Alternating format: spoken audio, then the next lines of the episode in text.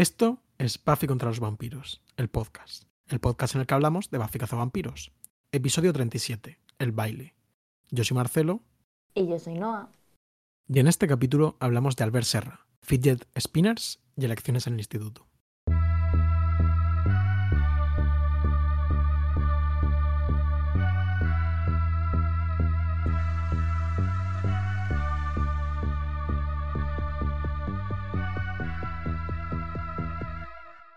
Hola Noah, ¿cómo estás, querida amiga?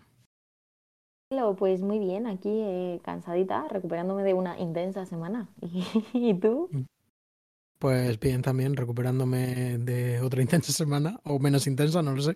Pero bueno, hoy he estado, he estado conduciendo, Noah, esta mañana. ¿Y qué tal? Me, me da la sensación de que se te va a dar muchísimo mejor que a mí. Ah, Bueno, no creo porque te considero una gran conductora, ¿eh? O sea, no el arte de la conducción, eh, del que me considero maestra, sino el proceso de eh, llegar a adquirir eh, dicha capacidad. Bueno, está bien, en plan, de momento no estoy como sufriendo mucho, que me parece suficiente y no he atropellado a nadie, ni siquiera he estado como muy cerca de atropellar a nadie, lo cual me parece que está bien, ¿no? Por mí y por la sociedad en la que vivo. Eh, bueno, ya seguiré informando a ver si me lo saco de una maldita vez. A mí uno de los profesores de autoescuela que me hacían bullying, que luego solo tiempo después cuando ya me cambié de autoescuela descubrí que esa autoescuela era famosa por el bullying que le hacían a la gente para seguir vendiéndoles clases. Eh, una de las cosas que me dijeron fue, eh, bueno, aparte de, y esto lo cito textualmente porque no, no, no me, o sea, no, no me hago cargo de las implicaciones de esto, ¿no? Pero una de las cosas que me dijeron fue, eh, tengo un alumno que tiene un grave retraso mental y conduce mejor que tú. Otra de las cosas que me dijeron fue, si algún día te sacas el carné, eh, será porque has tenido suerte en el examen y yo no podré dormir pensando en la posibilidad de que hayas matado a alguien bajo mi eh, supervisión. Joder, me parece muy fuerte. ¿Eh? Y, y eres el peor volante que he visto en toda mi vida. Y claro, yo decía, no me puedo presentar al examen. Y mi padre, pero si ya sabes conducir, ¿cómo no te vas a presentar? Y yo que no, que no puedo. Y luego de repente me cambiaron de profesor, o sea, me cambié de autoescuela. Y me dijeron, pero si conduces bien, ¿qué pasa? Hijos de puta. Em, pues mi, mi profesor, que se llama Raúl, por cierto, no voy a decir más datos, no sé qué. Un saludo a Raúl si de repente Eh, escucha este podcast y le suena la voz de... Es bastante. Me, me hizo gracia el otro día porque tengo que firmar las clases, ¿no? Eh, Y entonces me dice, tal, f- firma aquí. Dice, a ver, si un día te haces famoso, vende el autógrafo. Y yo, "Ah, no sabe, no sabe mi vida como famoso podcastero. He doesn't know, eh, soy el cantante más famoso de Murcia. Em, y no, que, que parece muy simpático, aunque sospecho, no es por aquí tampoco, Buffy vampiros, no sé qué, que ser varón me viene bien en el trato con los profesores de autoescuela. Puede Aunque ser. este, no, no tengo ninguna sospecha negativa sobre Raúl de momento. Pero creo que. Pero me ha, me ha hecho entrar con más seguridad. Puede ser, puede ser. Yo justo estoy bastante mosqueada por una cuestión eh, tangencialmente relacionada con las políticas de género perteneciente al mundo real, que te la quería contar con- antes de que empezásemos a grabar, pero me voy a tener que esperar hasta el final Vale, pero Eh, apúntatelo. Para, luego- transmitirte que, para que me lo acuerde. Ah, Vale, bueno. bueno, luego hablaremos. Pero nada más, nada más. No, so- solo, lo no solo hablamos eh, de Buffy Cazavampiros, ¿no? Hablamos también de no de solo hablamos de... Sí, llevamos Por si acaso no, de... os habéis enterado, hablamos de muchas más cosas. Hablamos de otras cosas. Em, pero nada, guay, buen fin de... Estuve en una fiesta de máscaras. eh, Te vi en Instagram. Carnaval Sí, veneciano, ¿no? Te dis- más o menos, sí, o sea, era como No. simplemente fiesta de máscaras, pero el Así que es 80% Madrid, de las máscaras, efectivamente, era como en un, un eh, edificio así de estos del siglo XVIII, XIX que hay en Plaza de España, como una especie de palacete que ahora lo tienen convertido en sala de fiestas. Anda. Y nada, era el 30 cumpleaños de un amigo que lo celebró allí. Y la verdad que bastante chulo. No sé si te diste cuenta del paralelismo entre el vestido de Willow y mi vestido, súper parecido. La verdad que cuando he leído luego tus notas, ponías, tengo un vestido parecido, y he dicho, sí, creo que sé cuál es, es verdad que se parece, sí. Mm, Sí, sí, sí. Y nada, luego concierto autoescuela. Muy guay, mucha envidia. eh, estuvimos en un karaoke absolutamente demacrado. Estuvo simpático. Seguro que fue divertido. Mm, Bueno, sí, pues de. eh, ¿tú has visto, hecho algo que te apetezca comentar? Porque yo la verdad es que culturalmente, al fin, culturales, o sea, no he hecho nada. bueno, has ido a conciertos, has estado en, en reuniones de alto standing, ¿no? Reuniones. Ah, Me refiero como la, este carnaval, plan, ¿no? como si fuese la fiesta de, White Sat o, o, la famosa fiesta esta como de los Rothschild. ¿Has visto estas fotos alguna vez? Como no. del carnaval surrealista que hicieron, organizaron los Rothschild en un momento de los 70 con unas máscaras loquísimas. Bueno, eh, los libros son para gente tonta, que no va a fiestas. Buah, buenísimas, eh, máscaras, increíble. Sí, ¿no? Lo estás viendo. Uf, sí, muy chulo. Brutal, ¿eh? En plan, bueno, esto, por supuesto, además siendo como cosa de los Rothschild y tal, eh, generó mucho, ha generado mucho, mucha literatura al respecto. Sí. Pero bueno, no vamos a entrar en ese tema por ahora. No, os pasaremos unas fotos quizá en las notas Sí. eh, para las Sí, cuatro hombre, yo creo que, que lean. ahora mismo está Bueno, bien, porque si no, sí, unas 30, 32 personas abren el correo de las notas. sí, que no es poco. Oye. No, está bien, está bien. Em, Eh, yo, bueno, eh, por no ser muy pesado, eh, que estoy leyendo el manga Monster, que me está flipando, es divertidísimo, te lo recomiendo. O si no dicen que el anime está muy bien, me lo estoy pasando absolutamente de locos. Es un culebrón brutal. Muy bien. Así que lo recomiendo también a nuestros amigos. Con un tono Jekyll y Hyde, me he acordado del capítulo anterior. ¿En serio? Tiene, tiene un, tiene un temilla Jekyll y Hyde, sí. Bueno, yo esto lo comenté, pero acabé viendo La Bella y la Bestia, la de Cocteau, ¿sí? muy chula. Sí, sí, sí, sí, muy ¿En filming divertida. o...? En filming. Hombre, por supuesto. En ningún, ¿en qué otro lugar?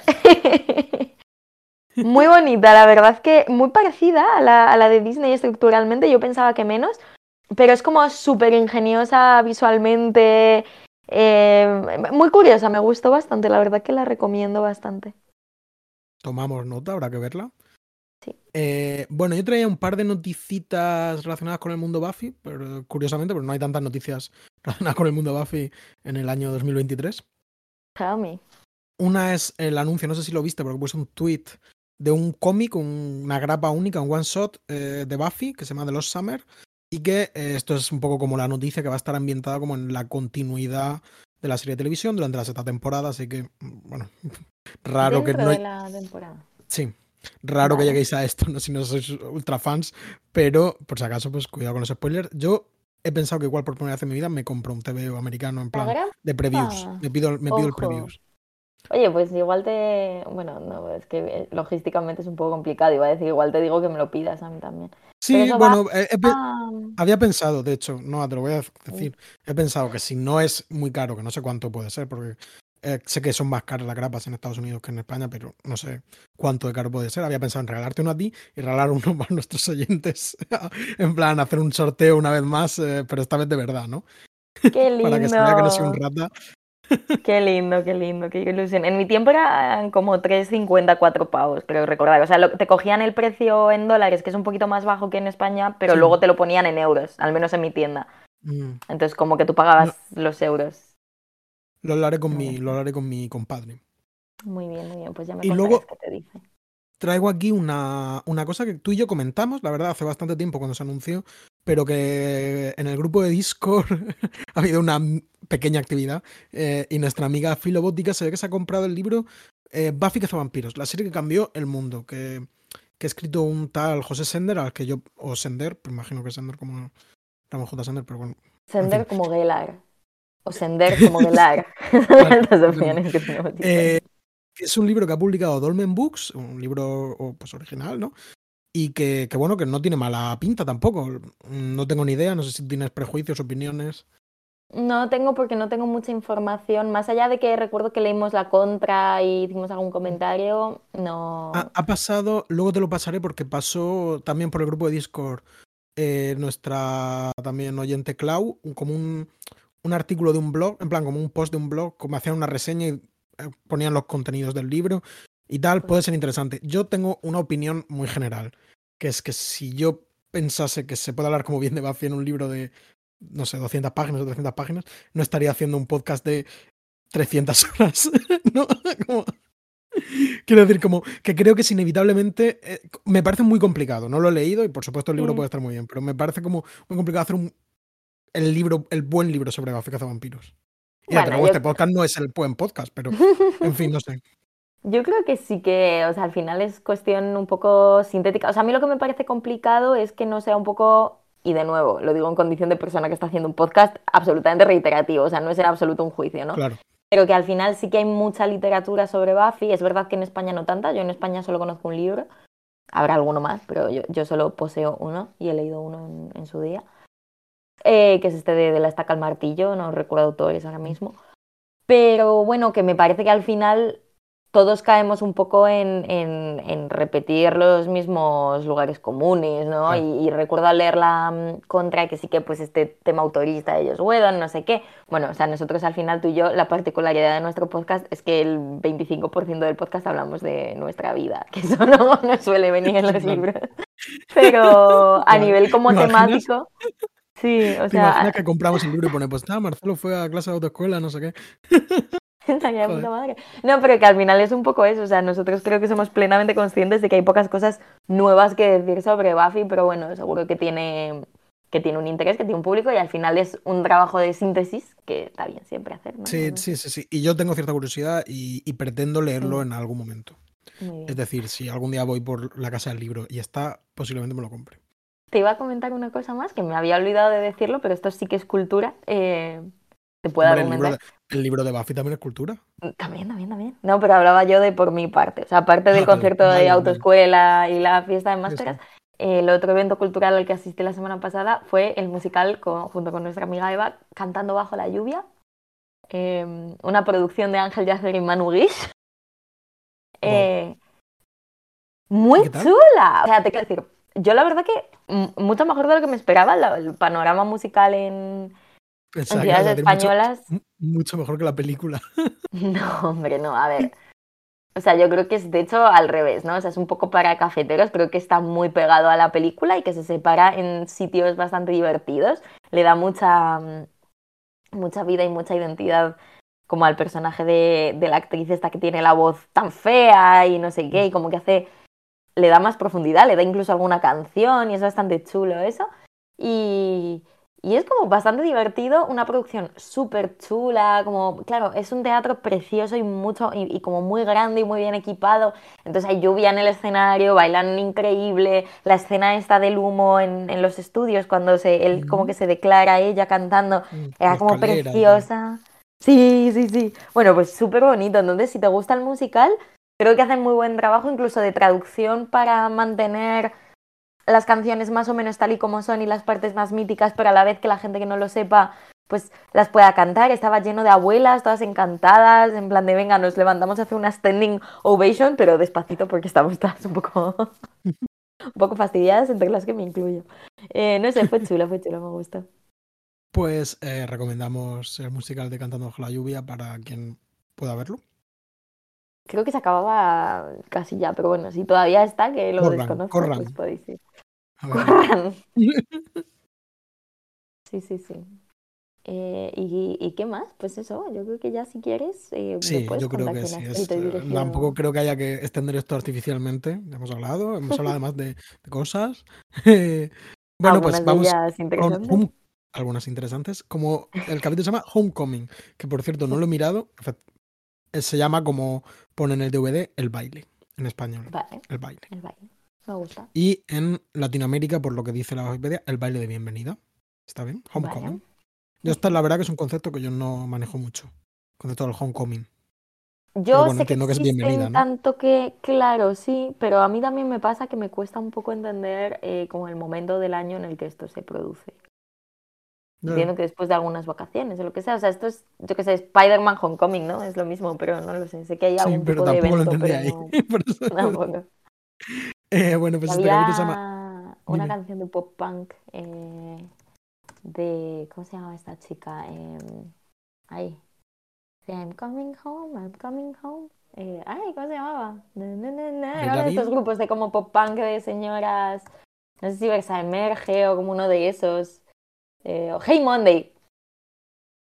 Vale. Sí. No, no me suena de nada, No. eh, tengo que decírtelo. No, ya sin más lo puedo entender. Lo podemos poner al final.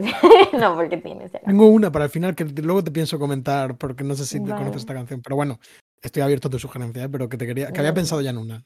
Es un capítulo musical este. me Bueno. bien. Sí, bastante, bastante musical. Eh, bueno, Homecoming, el baile, el baile de bienvenida, como prefiráis, ¿no? Eh, Pues simplemente te quiero decir que esta es un, vamos, un capítulo de autor, written and directed by, escrito y dirigido por David Greenwald, Un putísimo grande. crack. putísimo crack, al que, por cierto, mm, voy a, voy a buscarlo porque tenemos que despedir, porque este es el último capítulo que escribe.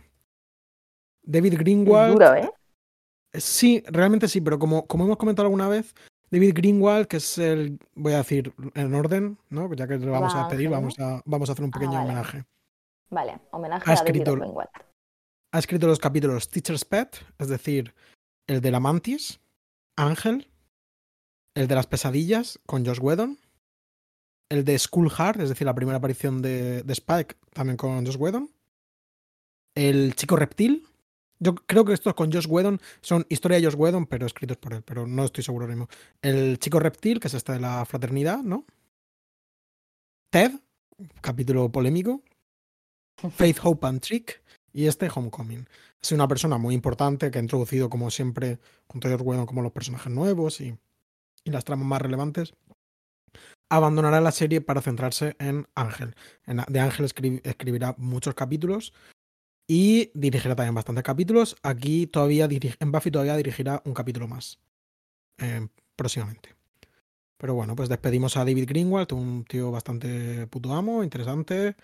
No le has escrito un soneto en esta ocasión. No, no me ha parecido tan relevante, ¿no? Pero bueno, maquinetas, ¿no? Podemos decir que este es un maquinetas.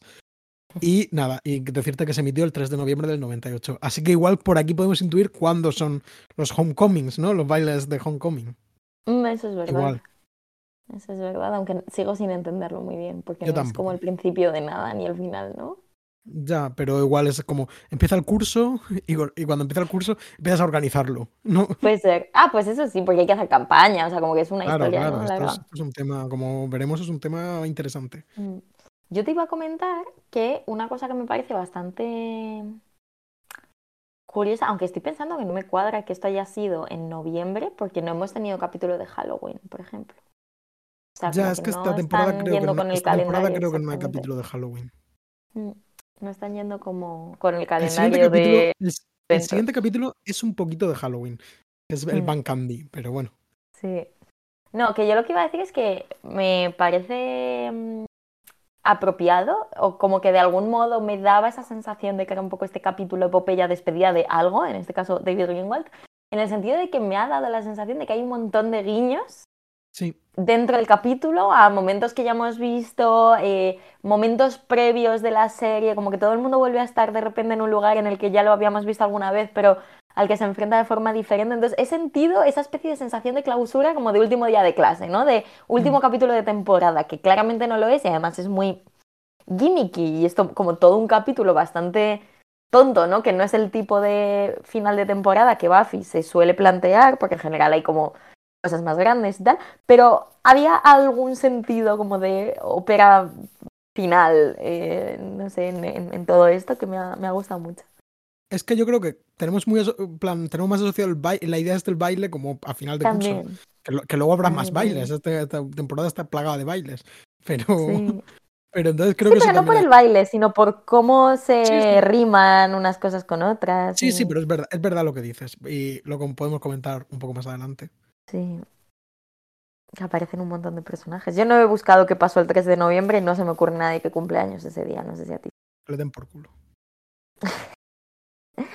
Si quieres te leo la sinopsis del por capítulo. favor. Muy bien. La de mm, la de la Bafipedia, traducida por Marcelo, dice La emoción de la caza. Con Cordelia fardando de su victoria segura en la carrera por ser la reina del baile, despierta el espíritu estudiantil de Buffy, que intenta alistar a toda la clica para enseñarle a Cordy cómo se hace. Pero algunas lealtades no residen donde parece. Mientras tanto, el chupasangres Mr. Trick reúne una cohorte de asesinos en Sunnydale para una emocionante partida que acabe con las dos cazadoras. Eh, Eh, no sé. No me parece una review perfecta, pero creo que está bien. Sí, o sea, todo está en ella, más o menos, pero no, no está de una manera que me lo haga particularmente sugerente. No, creo. totalmente. Sí, como cumple su función, pero no emociona. Sin embargo, la de Disney Plus dice, Buffy compite para ser reina del baile y es perseguida por un grupo de asesinos. A mí esta me parece fatal. A mí me parece buenísima. Marcelo está, está aplaudiendo porque le parece buenísima, pero a mí me parece fatal por una cosa, que es que creo que algo importante a transmitir en esta serie es el Slayer Fest, ¿no? En plan, el hecho de que no es que un grupo de asesinos persiga a Buffy, sino que se organiza una partida Realmente sí. competitiva de caza de la cazadora. Tienes toda la razón. Es un rollo como. mm, ¿Cómo es este? No es el doctor Muro, es otro, es otro doctor, ¿no? Esto de la caza del hombre. El hombre es el animal más peligroso. Eh, Exacto. tiene este punto de los millonarios cazando, eh, cazando Totalmente. personas. que es- Totalmente. Yo, es- yo es tengo mi referencia más básica, que es la de los Simpson, ¿no? Pero exactamente. Sí, pero ay, voy a buscarlo, joder. El malvado Zaroff. Mm, Aquí sale mi, Sí. mi vena. pues es verdad. Películas de- de cazadores, ¿eh? Esto, la verdad que lo he pensado viéndolo, pero luego no lo he investigado nada. Pero bueno, eh, la, la- The Most Dangerous Game en inglés, El Malvado Zaroff en español, pues es una película eh, pues sobre como, ¿no? Pues un tío como en una isla que le dicen, corre y te cazo, ¿no? Porque es un cazador ya aburrido, millonario aburrido de la vida, que dice, el hombre es el animal más peligroso. The Most Dangerous Game. Eh, y entonces es lo más emocionante. Entonces, bueno, pues hay una larga tradición. Yo creo que esto pues es un tropo un poco recurrente en, en algunas cosas, ¿no? En algunas series y tal. Tampoco sabría decir muchos ejemplos. Pero Digo, lo de la casa árbol del terror de, de, de los Simpson, ni siquiera sé si es casa árbol del terror, pues sé que hay un capítulo en el que el señor Barnes como que caza, supongo que es Casarbol de Terror. caza gente. Eh, mm, yo lo he visto más, pero tampoco te sé decir dónde. Obviamente está la caza del recién fallecido Carlos Saura, pero que no es ese concepto, simplemente son señores que se van a cazar conejos y les y se acaban Por cazando cierto. entre ellos. Eh, por cierto, que estoy viendo aquí porque he visto que, que hay un artículo sobre de spin-off sobre la película, pero que no tampoco dice muchos, digamos, muchos herederos, pero comenta que hubo una adaptación radiofónica de Orson Welles en el 43. Ojo, Muy interesante. interesante, ¿eh? Uno de los grandes cineastas. Como intelectuales. sabemos, todo buen, eh, todo buen producto audiovisual eh, genera un todavía más excelente producto auditivo. ¿Dirías que, dirías que, que Orson Welles es el, el patriarca de, de- de- de los podcasts? Literalmente nosotros. Los, el joven Wells. Bueno. Bueno, que yo, que Cuidado, yo alguien recordaba está- malvado sí. Zaroff por la peli Zodiac, ¿no? Que, que el, el asesino Zodiac referencia a la película. Y luego hay un, te- un tema con el cartel de la película que está en casa de una persona. En fin. Esto es un tema Muy bien. interesante. Sí que lo es, sí que lo es. No sé, yo creo que es un poco la gracia ¿no? de- del capítulo, como esta idea del concurso. Sí, creo que es sí. una excelente idea de la que... Realmente, muy realmente lúdica. sí, ¿eh? Tienes toda la razón. Sí, sí, sí, sí. Eh, y bueno, ¿qué te ha Mm. parecido el capítulo? No. Me ha gustado un, mucho. un pequeño, mucho. pequeño opening. Sí, sí, me ha gustado un montón, me ha parecido muy divertido, eh, me lo he pasado muy bien, me ha resultado muy satisfactorio en el sentido de que cada, creo que cada pieza del capítulo mm, da en una tecla concreta de diferentes tipos de disfrute, ¿no? Creo que la secuencia final de acción es como una cosa maravillosa, creo que es muy, que, que está muy bien utilizado como excusa el tema de las cazadoras y como que consigue incluso llevarlo a un sitio profundo que tiene como todo el sentido y que integra muy bien, ¿no? Como que no resulta esa... Como que hay muchas cosas, eh, lo que decía antes, ¿no? Como muchas cosas que ya no existían, que vuelven a salir a la superficie, como ese antagonismo entre Cordelia y Buffy, esa antigua Cordelia frívola que no sé qué, eh, esa mm, Buffy que quiere volver a ser reina del instituto, ¿no? Como hay una serie de cosas que, que ya hemos visto, incluso el tema del baile, que ya habíamos tenido un capítulo semejante a este en ese sentido, que era el capítulo de la chica invisible, en el que ellas dos pues eran secuestradas, puestas una frente a la otra, y fue como donde se determinaba una relación de enemistad, se convertía en amistad, pero luego esa amistad no se ha explorado mucho, entonces me parece interesante cómo se las vuelve a juntar en este capítulo, me ha encantado toda la parte que, que ahora hablaremos en mayor profundidad, ¿no? Pero de, de Sander y Willow, en el sentido de que por fin o sea, me ha parecido que tenía todo el sentido, que estaba súper bien integrada, me ha hecho sentir muchísimas cosas, em, no sé, como que creo que todo está súper bien, Faith súper bien integrada, un personaje que sale de vez en cuando pero de forma muy divertida, Giles que casi no aparece cuando aparece es una cosa maravillosa y, y en general, como no sé, esa sensación, por un lado muy festiva en el capítulo, por otro lado con mucho conflicto y y con, y con le da tiempo a todo, porque tenemos esa escena primera de Ángel, tenemos muchísimos chistes, lo que te iba a decir, o sea, lo que todavía más increíble me parece, aparte de ese set final de por fin nos han dado dinero, vamos a hacer estallar una puta cabaña, me parece chulísimo eso también, pero lo mejor de todo y lo que más me gusta de todo es que me parece un capítulo muy bien montado, creo que el montaje está utilizado tanto en tema de acción como en eh, propósitos cómicos. O sea, hay dos o tres saltos de una cosa y otra, de esto que mantienes como la misma línea de guion, pero cambias entre dos escenas que la comparten, un montón de guasas. O sea, me, ha parecido un, de verdad un capítulo excelentemente dirigido, súper discreto, súper festivo. Em, me quito el sombrero y me ha hecho darme cuenta de que llevaba varios capítulos sin estar muy entusiasmada con la serie. Cuando he visto este y he dicho, dilo, eh, fin, de mi, fin de mi discurso político. Eh, de hecho, estoy de acuerdo en casi todo, o todo lo que has dicho. Eh, yo también su gran valor es un capítulo divertidísimo, le he pasado súper bien, muy juguetón, con sus planos un poco extraños, su montaje que de repente es eh, como súper elocuente, ¿no? Que esto es algo que creo que nunca había pasado, nunca había pasado tanto en un capítulo de Buffy, pero aquí es constantemente es un chiste o una idea creativa y es súper divertido. El tema de Slayer Fest da como mucho juego, me gusta también como nos están como ya troleando, ¿no? Como en esto de no hablar de Faith. En plan, como van a hacer una, una, competición para, en la que Faith tendría que tener mm, protagonismo, pero no tiene ningún protagonismo.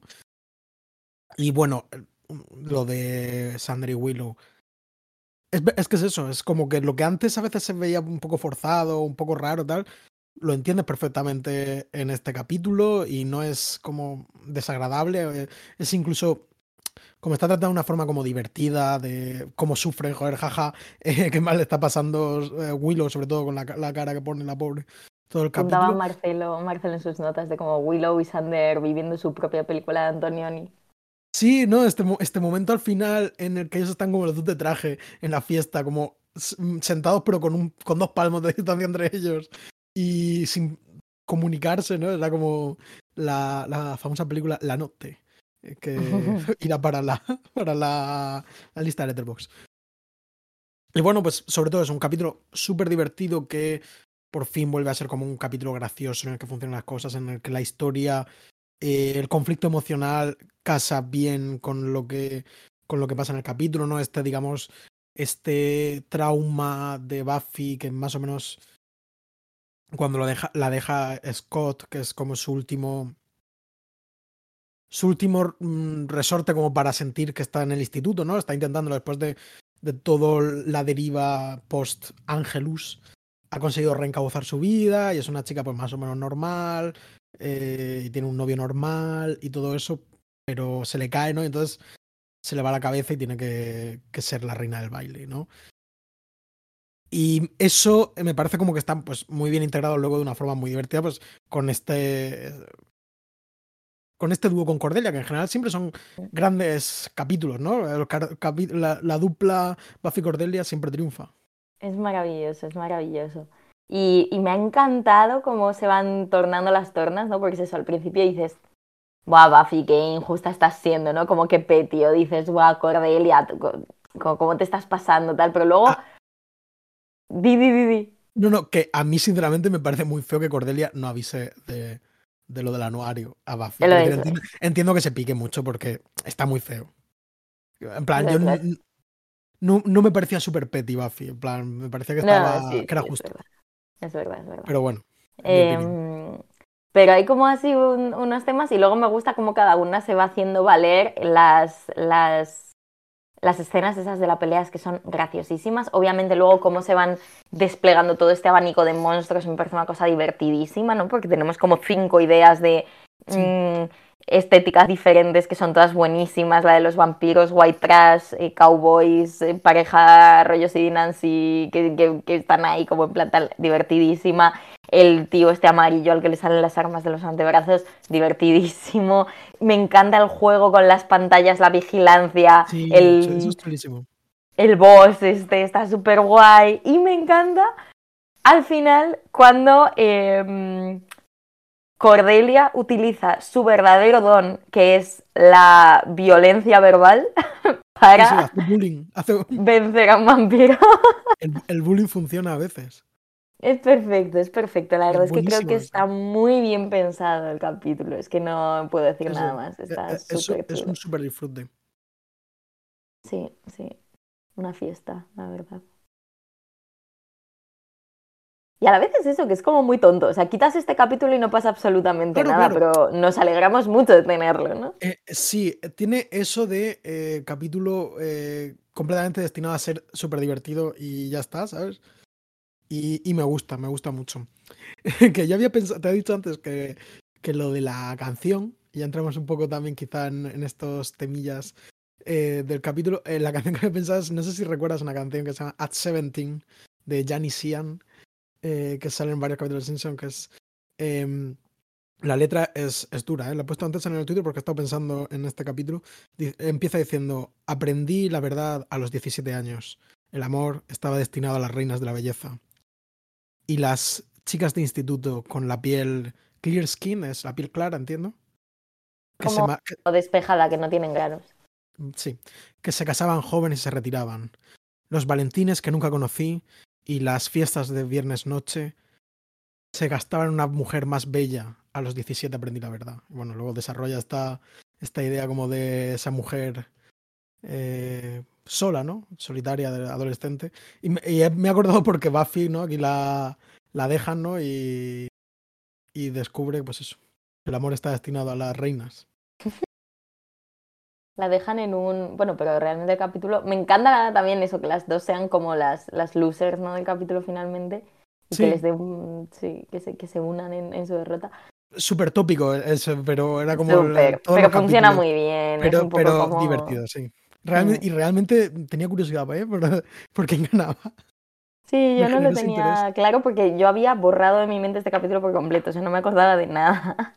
Pero sí, sí, muy gracioso cómo dejaba a Scott también en un golpe de montaje, ¿no? De estoy con un chico y es muy bajo, en el siguiente corte a chao.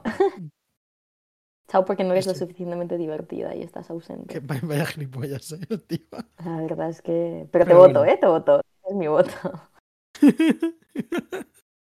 Qué imbécil. Eh, sí, bueno, pues sí, eh, son las dos losers y de alguna forma, bueno, aunque han aprendido a resolver sus diferencias, también son un poco...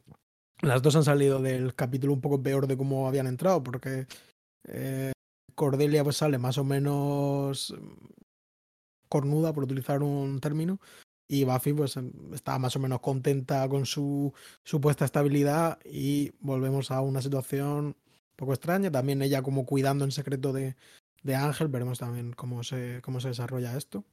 Mm, Me ha porque gustado que como- le... Di, di, di, perdón. Que sigue siendo como el tema de Faith un poco... em, por miguitas no lo, va, no lo van dando. Sí, a mí me ha encantado Faith en este capítulo, como Ah, siendo sí. súper bro de Buffy, diciéndole vamos tú y yo juntas al baile y, y diciéndole a la novia de, nueva novia de Scott que no se ha dado prisa ni nada el cabrón, diciéndole Es que- es que vaya sinvergüenza. lo de que tiene alguna enfermedad de transmisión sexual, cosa sobre la que no debería existir ningún tipo de estigma, pero que en estas condiciones de, Sí, bueno. De, de neces- necesitar em, generar un caos rápido, pues nos parece bien. Em, y como yo que sé, en general me, me ha parecido tan divertido, es que no, no sé cómo qué decir. Estaba comentando antes Marcelo que las notas que hemos dejado esta vez, en vez de ideas, son todo como, no, tal, no sé qué. Marcelo ha puesto como tres veces, me encanta este capítulo. Es que me lo he pasado muy, muy bien. Muy, muy bien viéndolo. Y es verdad que, que, que era lo que decías, que, que el, el último par de capítulos eh, de esta temporada eran bastante, bastante decepcionantes. Tampoco, bueno, Mm. tenían sus cosas buenas, sus cosas malas, las hemos comentado, tampoco fuesen horrorosos, pero no eran no, no, hacía, no hacía tantas ganas de ver, de hacer un podcast, ¿no? Al respecto. Efectivamente. Y esto está chulísimo. Esto está muy, muy, muy, muy chulo. Eh, luego me encanta, eh, también como que el, capítulo tengo la sensación de que eso tiene muchas, aparte de muchas miradas al pasado y a lo que constituye Buffy, por así decirlo, y mucho fanservice, que al final es un poco a lo que creo que em, llegamos con esto, ¿no? Creo que toca muchas teclas que a todos nos hacen sentir muy, muy bien y nos estimulan mucho. Eh, creo que también hace un juego muy consciente de encaje de bolillos con diferentes eh, tropos, que ya hemos hablado alguna vez de cómo el tema de los tropos a secas no, no, no necesariamente implica nada, ¿no? O sea, eso no es nada más que una estructura. Pero a veces es muy divertido ver cómo una cosa va encajando muchos malabares con diferentes, em, no sé, como, como diferentes motivos estructurales que a mí me parece que son bastante visibles. Entonces me, me, parece muy divertido como este capítulo está todo el rato, me da la sensación, tampoco lo sé explicar súper bien, ¿no? Pero tipificando, pues este tema de la prom queen versus la marginada y la tal, ta, ta, ta, em, y como enfrentando constantemente. O, o utilizando pues este tema de, del parent trapping cuando las cuando las, eh, los amigos para que ellas se arreglen las meten a las dos juntas en la limo y las engañan, súper divertido también. Em, el enemies to friends, que al final es un poco friends to enemies to friends, ¿no? Que es un poco lo que, lo que estructura el capítulo de una forma muy divertida. Y, y 28.000 más, o sea, es que ahora no, te sé ni decir, ¿no? Pero como que según lo estaba viendo me estaba mm, dando como pequeños eh, fogonazos de serotonina en la cabeza solo como de jiji. y hasta los planos, ¿no? Como eso, la, la, parte en la que de repente al meter una mm, superestructura de vigilantes en todo este asunto, pues tienes em, unas, unas, como esos planos chulísimos de Buffy vista a través de unas teles que le dan a un botón en un móvil y suena un fax. Y entonces como que esa imagen llega donde está un señor muy malo en una silla frotándose las manos, ¿no? Como que eso es súper chulo, lo del corsage este que llevan en la mano, ¿no? Que es como el corsage de Chekhov, que tenía que servir para... Eh, me, ha flipado, ¿eh? Realmente también eso me sorprendió como ese giro final de que el ramo era el localizador, increíble. es que eh, tiene como un superávit de tonterías de estas, ¿no? Como que te dan muchísimas más de las que nadie podría esperar, entonces es muy divertido. Totalmente, es como todo lo que pasa en este capítulo son como cosas que hemos visto mil veces, ¿no? En plan, pues eso, mm. eh, las eh, encerrar a dos personas para que se reconcilien. La, no hay ninguna buena serie de adolescentes que se precie sin su capítulo de las elecciones y su concurso de popularidad, sin su baile.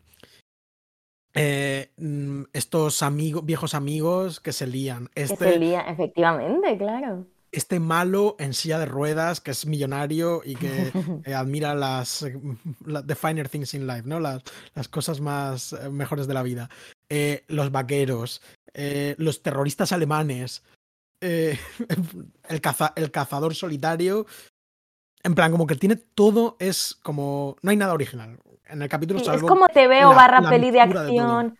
ah, importantísimo también el montaje, el training montage que tiene, que mezcla como la preparación de las elecciones con la preparación de los cazadores que van a matar a Buffy, ¿no? Están como haciendo colisionar las dos partes constitutivas de Buffy de forma muy explícita, ¿no? Que son los malos y el instituto. Y precisamente luego toda este, esta conversación catártica que creo funciona genial entre Buffy y Cordelia va precisamente a, esto, ¿no? A como estas son mis dos vidas y están colisionando aquí. Me encanta luego también lo de todo, todo el tema de Cordelia con la espumadera.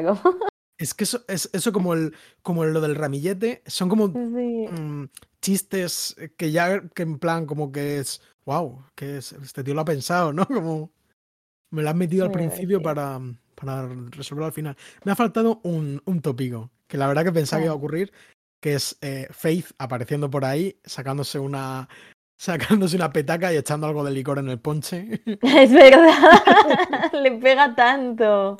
Digo, joder, esto tiene que sacarse. Pero no, no, no, que lo hayamos visto, aunque es, puede ser headcanon de quien quiera. Es verdad, es verdad.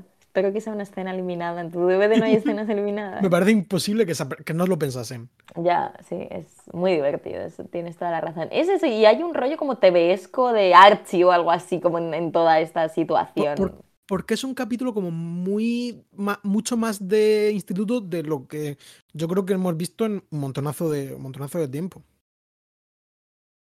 Verdad. Yo tenía aquí apuntado un juego, eh, bueno, no sé si juego, pero tenía una duda para ti, ¿no? Me ha encantado la, el plano este en el que vemos a a través de unos prismáticos, que también me parece un lugar común maravilloso al que volver. No, no, yo cuando, cuando vi, es muy al principio del capítulo, los prismáticos, dije, este es capitulazo, seguro. Este va a ser bueno, sí, totalmente. Y es como pasas de ahí a la pantalla, al cual, o sea, es como esa secuencia, que es un opening que está todavía antes de, de ver siquiera la intro, ahí ya sabes que se viene, se viene. Y mi pregunta era un poco, em, ¿cuáles son las primeras películas que te vienen a la cabeza cuando ves ese plano? Porque a mí la primera que me ha venido era Pacifiction. Curiosamente, y me ha hecho gracia. sí, sí, es cierto. La, verdad que eh, me pillas completamente en blanco, no se me ocurre ninguna. Sí. Pero bueno, pues la verdad que no, no, no caigo, ¿eh? No. Tiene que haber alguna buena lista de letterbox de, de Es que ya es verdad, eso no lo he pensado. No sé, a mí se me ocurre. O sea, creo que sale mucho en las pelis de Wes Anderson, el rollo este de alguien mirando. Sí, ¿no? En, por lo menos en, en Moonrise Kingdom estoy seguro. Moonrise Kingdom seguro, y no sé si en los Tenema, no sé, como que no sé y Diría, y diría que casi seguro en, Life Aquatic, ¿no? Eh, sí, es que. Sí, porque. Bueno, en Life Aquatic veo el contraplano, que es el bicho con los prismáticos, pero no sé. sí, sí, sí, pero. Como que lo veo muchas. Y luego en mi cabeza Está en algún Hitchcock, pero realmente no estoy segura. No lo sé. Mm, no caigo, puede ser. Pero no, caigo. A mí me suena hasta que. Hasta alguna, alguna película con un plano que es como alguien poniéndose como las manos a modo de prismático y que sea como el plano con las manos. Pero no caigo. Eso lo he visto yo también.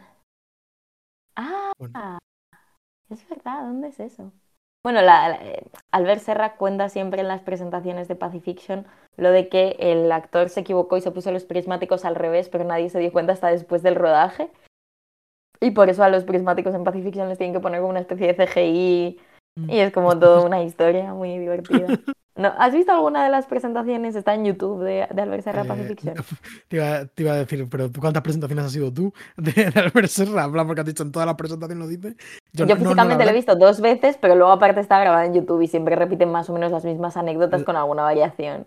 La verdad que nunca. No, no, no, no lo he visto, ¿eh? Y no sabía que estarían en YouTube. Igual me, me, da curiosidad. No, no he tenido el placer de pues ver nunca en directo a Albert Serra os animo porque es verdaderamente, aparte de la persona más guapa del Estado español y de Francia, eh, un tío con mucha gracia. Yo recomiendo, no sé si tú lo has visto, ¿no? Lo hemos comentado aquí.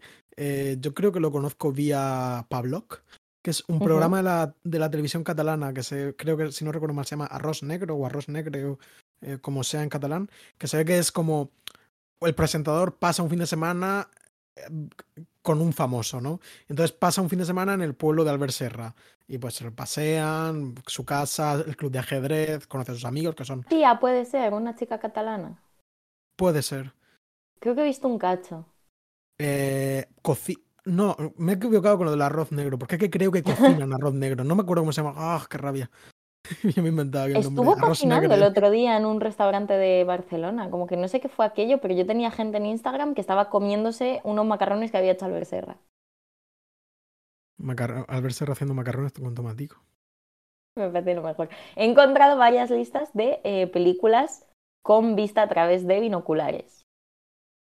Em, no las vamos a meter todas en la lista de Letterboxd porque sería un engaño. Eh, pero muchas. Matrimonio a la italiana, una de Frislang, eh, el Shake, eh, Nana, que a esta película de cine clásico hay muchísimas. Aquí pone Nana de, de Jean Renoir, eh, que debe ser de las primeras, porque es del 26. Ah, em, Problemas en el Paraíso, la de Lubitsch. Le Ana pega este, este tipo de plano. Sí, muchísimo. Ana Karenina en Éxodo, fíjate. Eh, las colinas tienen ojos. Muchas, muchas. El Ogro, Tropic Thunder, Planeta los Simios, Dunkerque, Blade Runner 2045, Snatch, eh, Fantastic Mr. Fox. Claro. Hay una línea que une a todos esos cineastas. Y a David El Greenwald. 1. ¿Cuál? ¿Qué línea? La de utilizar un plano con prismáticos. Ah, vale. El programa, por cierto, lo digo, se llama El Convidat. Muy bien. CC, del CCMA, no sé qué es, es, eh, es algo de TV3, creo. Disculpad mi ignorancia, ¿eh? pero el programa merece muchísimo la pena, lo recomiendo. Somos demasiado poco catalanes. Si Filmin quiere, nos puede obligar a cambiar eso. Hombre, en filming se pueden disfrutar de, mm, creo que de todas o casi todas las películas de este maestro. De Albert Serra y Aunque de, creo que no todas en calidad muy buena, pero creo que es porque en general no, es- no, no sé si existe. Pero bueno. La verdad que vaya chulo Albert Serra. No me esperaba que este capítulo hablando de Albert Serra. ¿Qué más tenemos para decir? Ah, bueno, luego también te iba a preguntar eh, qué otras pelis se te ocurren de- que tengan de como... A ver, la canónica es. La cano- peli canon- Perdón, repite. Sí. Borramos cinta, repite. No todo el mundo está leyendo el Claro. papel, entonces no sabe lo que voy a decir antes Me- de que lo diga de la misma forma que Disculpa. No, que digo pelis de elecciones de instituto, como este rollo de mm, choque de reinas, ¿no? Que, que vemos aquí. A mí se me ocurría, obviamente, Election, la de Es, mm, esa es la que te iba a decir. La canónica, ¿no? Es Election. la canónica. Más que peli, yo recuerdo, pues es un clásico de la serie. Yo recuerdo a Lizzie McGuire, eh, Mm. pues, Zoe 101.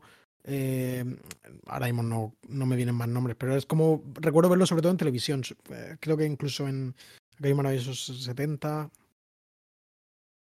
Eh, mientras hablabas, estaba leyendo mi, mi horóscopo de Esperanza Gracia. Ah, vale. ¿Cuál, cuál es, ¿Cuál es tu signo, Marcelo? yo, soy, yo soy Piscis. Eres Piscis. Eh, pero también te estaba escuchando con atención porque te quiero. ¿eh? Mira, dice. Ya, ya, claro. Esperanza, gracias. el- gracias, no, gracias. Le dice a Piscis, felicidades, con el sol en tu signo te sentirás vital y optimista y necesitarás dejar de reflexionar y pasar a la acción. Disfrutarás de lo que la vida te ofrezca y serás feliz. Pues muy bien. De puta madre, ¿no? No me quejo. Muy bien. El- el- lo mío es más condicionado. Ahí me dice, desecha de tu vida todo lo que te ata y te impide ser feliz y empieza desde cero. Quizá tengas que hacer un esfuerzo, pero merecerá la pena. Si consigues apartar tus miedos y todo lo negativo que pueda haber en tu vida, te llegarán cosas maravillosas. Ahora sí cualquiera, ¿no? En plan, Claro. si consigues como quitar todo lo malo, solo Bueno, quedará lo bueno. Gracias. Hay gente que ni, que ni consiguiéndolo. Eso es cierto. Que se lo digan a, eh, no sé quién es el personaje más desgraciado de Buffy en estos momentos. Debemos, debemos urgentemente encarrilarnos. No, porque se nos van a hacer. Estamos haciendo un capítulo ya largo. Pero no se ha hecho corto. Yo, yo tenía la sensación de que se nos estaba haciendo cortísimo y había que rellenar. Eh, pues llevamos ca- casi 50 minutos. Joder, pues ya está. Si es que ya no nos queda nada hablar de Realmente ya no nos queda mucho nada. En plan. Podemos Bueno. simplemente comentar eh, la. Bueno, que aparece el alcalde, ¿no? Que es un personaje interesante que tendrá recorrido, ¿no? De momento un poquito. eh, nos dan el aperitivo, ¿no? De este Mm. personaje que es pues un, un político conservador, ¿no? Tradicional, amante de, de los consejos de su, de su madre, que no ha cogido un resfriado jamás. y todo eso. Veremos más cosillas, ¿no? Un Esto- malo, es un malo. es malo, sí. Y es malo que eh, lo he investigado un poquito. Bueno, un poquito. con lo normal. eh, que se llama. El, el actor se llama Harry. Un segundo. Harry Gruner. Vale. Y es que me, me parecía curioso. Bueno, quizá algunos y algunas lo, conoz- lo recordéis porque salen cómo conoce a vuestra madre. Hace, creo recordar que es el papel de el marido de la madre de Ted. O el novio que se echa la madre de Ted y tal, que es como un hippie que toca la guitarra y tal. Y es como un personaje bastante gracioso. Pero solo quería comentar que en su lista de películas, que tiene, ha hecho muy pocas películas. eh, pero como que muchas son como buenas. Supongo que sus papeles son muy pequeños. Pero, o buenas, o de perfil alto, ¿no? Que son, la primera película es Brubaker, película de, de Robert Redford, de prisiones. Segunda es Amistad, ya en el 97, película de Steven Spielberg, que se llama Amistad en inglés también, por cierto. Y luego tiene también, por ejemplo, Patch Adams, la película de Robin Williams. El Ca- Camino a la Perdición. A propósito de Smith, de nuestro. Ah, no, perdón, me he confundido con, con la otra. Esta es de Alexander Payne, que es por cierto director de Election. ¿Cuál es la otra famosa de Jack Nicholson de esta época? que no es a propósito No de. Smith. Es. Sí, hombre, la del. Ah, la de Brooks. Denzel Brooks. Sí, em, ha confundido con eso. el duro era, ¿cómo se llama? Algo casi perfecto. No, eh, eh, mejor imposible. Mejor imposible. Y Sí. por último, bueno, ha salido también en A Cure for Wellness, la película de- del payo este que está muy bien. Divertida película gótica. Mm. Sí. Y también en la esta de un, A Futile and Stupid Jester, la película sobre los fundadores de la revista esta que luego derivó en el Saturday Night Live, cuyo nombre ahora no recuerdo. que es una Marcelo y yo hablamos muchísimo eh, por Sí. alguna razón, como que siempre vuelve. Sí, eh, esta peli, el National Lampoon. Bueno, eh, café para cafeterísimos, pero está bien la peli. Yo creo que ya hemos hablado de esto en el podcast. Sí, no me preguntes en qué contexto, pero ya hemos de que hablado sí. de esto en el podcast. Yo o sea también, que por alguna haces los deberes. Leos Por alguna misteriosa razón. Y eh, bueno, quería comentar un par de nombrecillos también, ¿no? Vale. Que es eh, el Old Man, como aparece acreditado que es el señor mayor que está en la silla de ruedas. Bueno, ni siquiera es tan mayor, ¿no? Se llama Ian Abercrombie. ¿A ti te sonaba de algo este tío? A mí el nombre me suena muchísimo. muchísimo. Mm. Pues yo vi, yo vi su cara y dije, joder, este tío, ¿en qué sale? ¿En qué sale? Sale, aparte de cosas como Twin Peaks, tiene un capítulo, un pequeño papel en un capítulo. Sale también en eh, Inland Empire, por cierto, haciendo de mayordomo de la protagonista. En Jurassic Park 2 también sale haciendo de mayordomo, por cierto. Y es el señor Pete de Seinfeld, que es el jefe de Elaine. Hay un jefe que es como muy excéntrico eh, en algún momento de la serie, que tiene como 8 o 9 capítulos. Y es él, y bueno, es un personaje muy, muy divertido.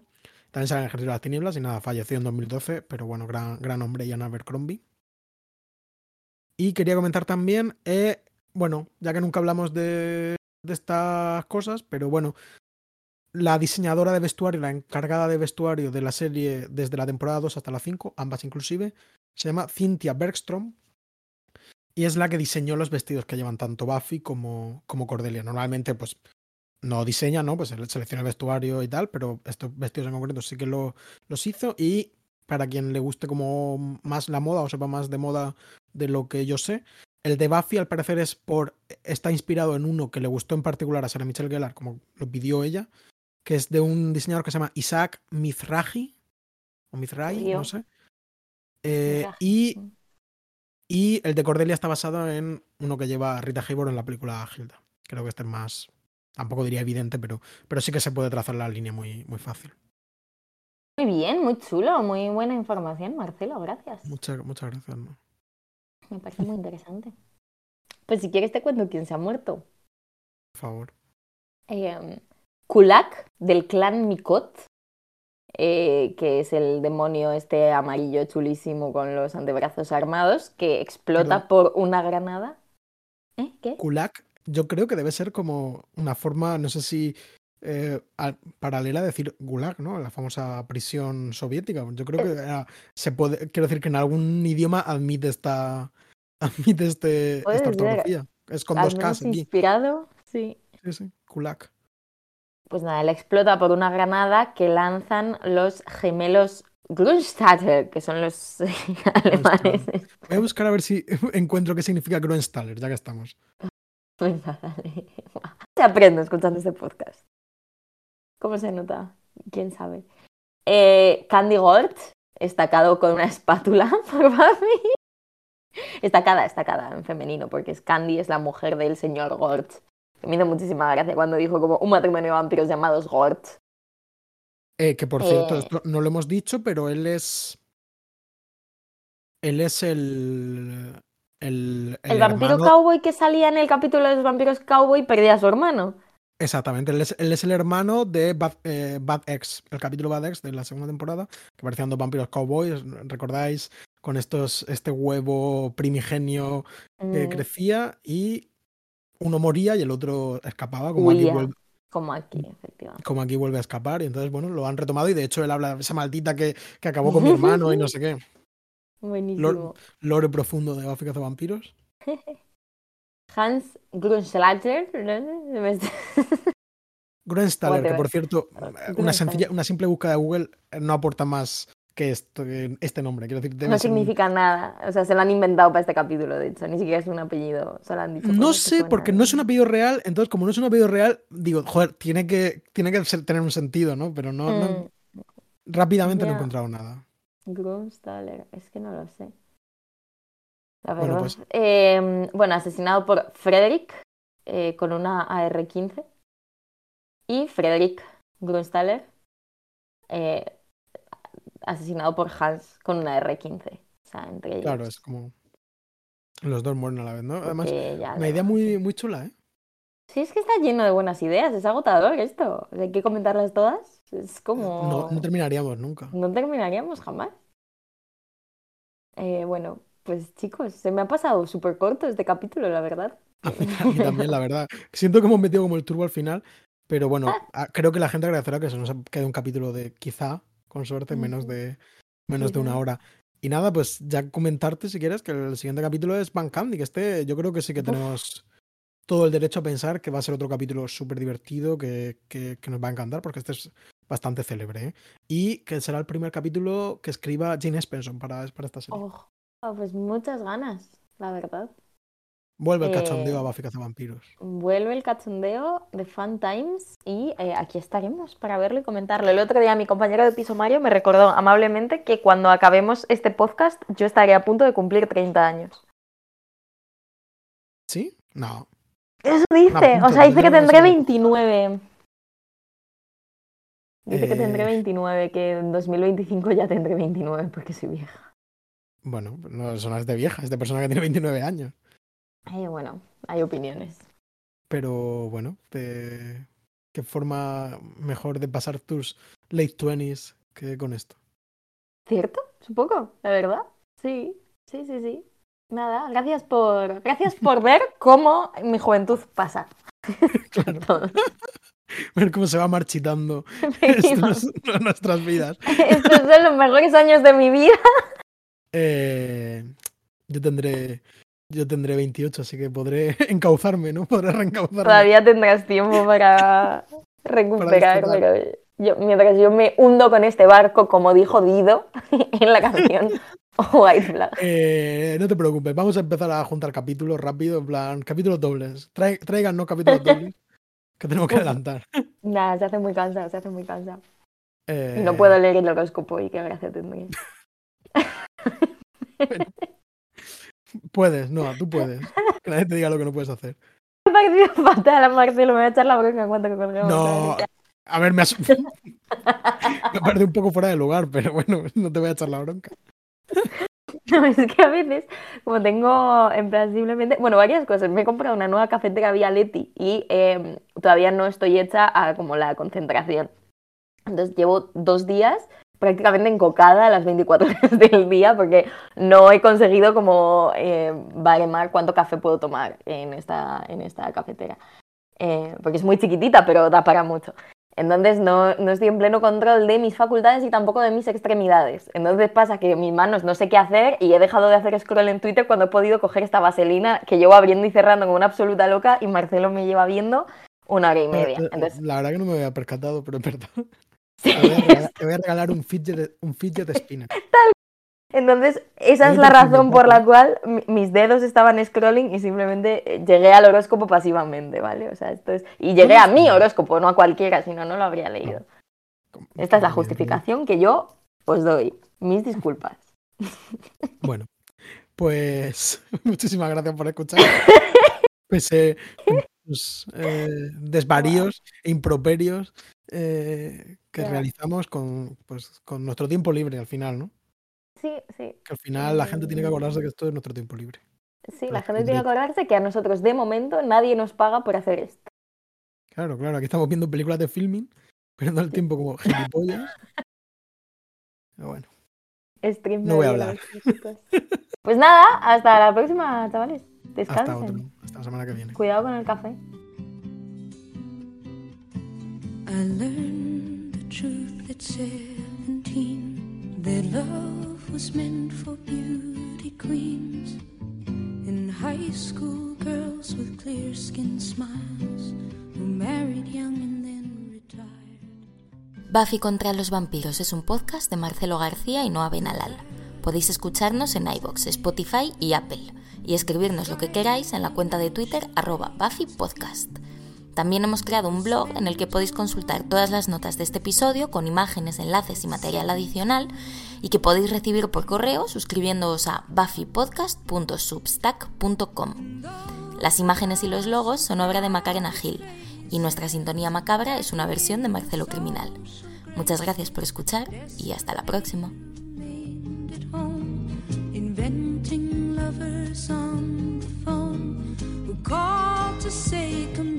Dance with me. And murmured vague obscenities. It isn't all it seems. It's 17 a brown-eyed girl in hand-me-downs whose name I never could pronounce said pity please the ones who serve. They only get what they deserve